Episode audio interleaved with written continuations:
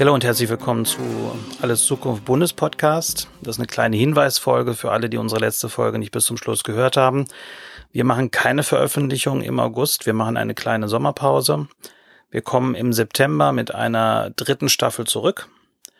Und ähm, wann wir da genau ähm, unsere Veröffentlichungstermine machen, wissen wir noch nicht. Wir wissen auch noch nicht genau, wie wir die Taktung machen. Also das werden wir jetzt auch in den nächsten Wochen so ein wenig besprechen ähm, und in unseren Kalender reinpacken.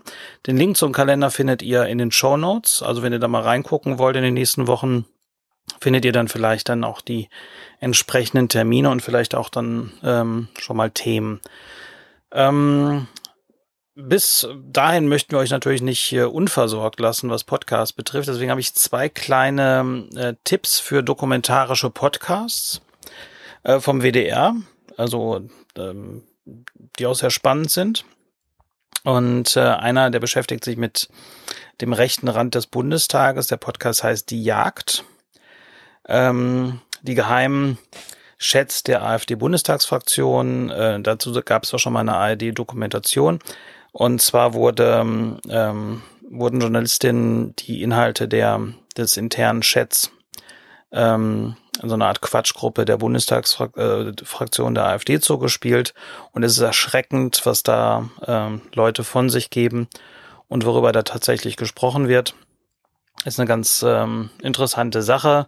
Wenn man Lust hat, sich über etwas aufzuregen im, im Sommer, ähm, ähm, kann man das sicherlich ganz gut nutzen.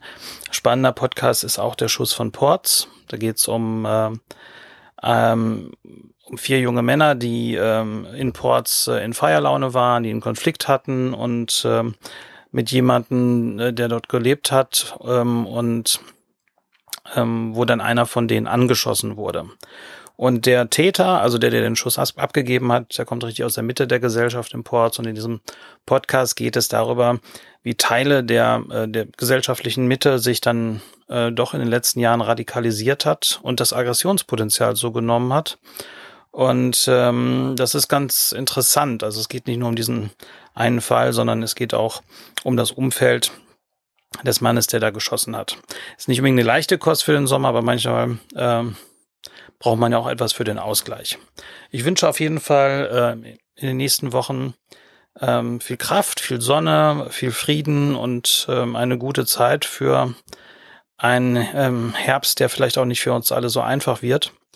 Und ich ähm, hoffe, dass, dass wir uns alle dann im September zuversichtlich und ähm, im besten Sinne auch wieder hören. Bis dahin sage ich auf jeden Fall Tschüss.